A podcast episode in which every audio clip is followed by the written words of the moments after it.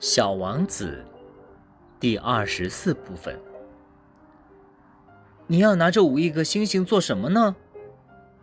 五亿一百六十二万二千七百三十一颗星星。嗯，我是个严肃的人，我是非常精确的。你拿这些星星做什么呢？我要它做什么？是呀，什么也不做，它们都是属于我的。星星是属于你的？是的。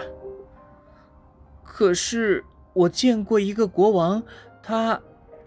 国王并不占有，他们只是进行统治，这不是一码事。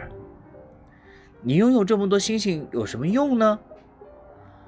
富了就可以去买别的星星。如果有人发现了别的星星的话，小王子自言自语地说：“这个人想问题怎么有点像那个酒鬼一样？”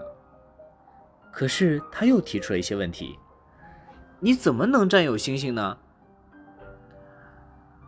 那么你说，星星是谁的呀？实业家不高兴的顶了小王子一句：“我不知道，不属于任何人吧？”那么他们就是我的，因为我是第一个想到了这件事情的人。这个就行了吗？那当然。如果你发现了一颗没有主人的钻石，那么这颗钻石就是属于你的。当你发现一个岛没有主人，那么这个岛就是你的。当你首先想出了一个办法，你就去领一个专利证，这个办法就是属于你的。